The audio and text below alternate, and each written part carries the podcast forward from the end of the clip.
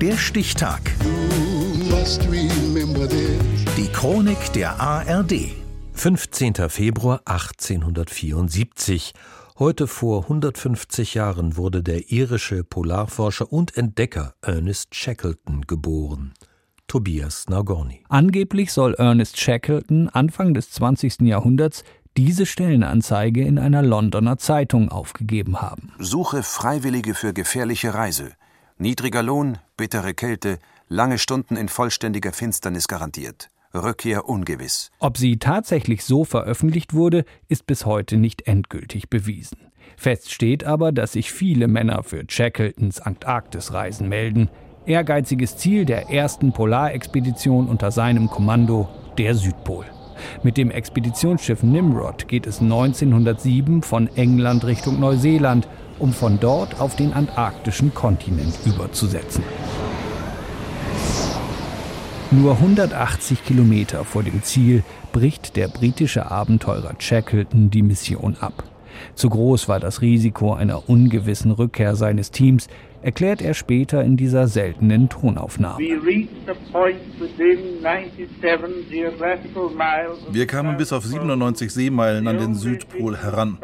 Das Einzige, was uns davon abhielt, unser Ziel zu erreichen, war das Fehlen von 50 Pfund Lebensmitteln. Wenige Jahre später erreicht der Norweger Roald Amundsen schließlich den Südpol. Für den ehrgeizigen Shackleton ist das der Ansporn für eine noch waghalsigere Mission die Durchquerung der Antarktis. Mit dem Expeditionsschiff Endurance und seiner 27 Mann starken Besatzung nähert er sich diesmal über Argentinien und der Insel Südgeorgien dem ewigen Eis. Doch im Januar 1915 beginnt die Katastrophe. Hier inszeniert in einem ARD-Hörspiel.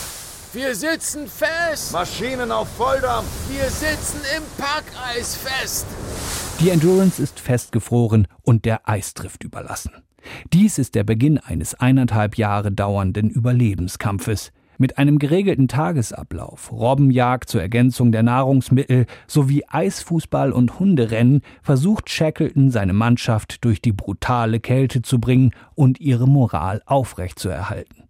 Eigentlich eine Unmöglichkeit, Dazu der Extrembergsteiger und Südpolwanderer Reinhold Messner. Wenn 28 Mann durchdrehen, dann bringen sie sich gegenseitig um. Und da war es nur Shackleton, der Ruhe bewahrt hat. Ich glaube nicht, dass er sicher war, dass sie heimkommen. Ich bin sogar sicher, dass er wusste, es gibt kein Überleben. Aber er hat suggeriert, wir schaffen das. Im April 1916 verlassen Shackleton und seine Mannschaft ihr Lager auf dem Eis und machen sich in drei Booten auf den beschwerlichen Weg zur einsamen Insel Elephant Island. Dort lässt Shackleton 22 Männer zurück, um auf Südgeorgien Hilfe zu holen. Nach 800 Meilen und 17 Tagen im offenen Boot erreichen sie die Küste. Im verwilderten und desolaten Zustand marschieren sie 36 Stunden über Berge und Gletscher. Shackleton erinnert sich. Wir hatten hinter die Fassade der Dinge geschaut. Wir waren zur nackten Seele des Menschen vorgedrungen. Vier Monate nachdem Shackleton Elephant Island verlassen hat, kommt er nun hierher zurück und kann seine 22 Seeleute aus dem Eis retten. Alle haben überlebt. Auch wenn die Endurance-Mission gescheitert ist, wird sie eine der berühmtesten Polarexpeditionen.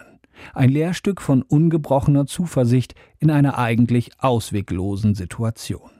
Geboren wurde der Polarforscher und Abenteurer heute vor 150 Jahren. Der Stichtag. Die Chronik von ARD und Deutschlandfunk Kultur. Produziert von Radio Bremen.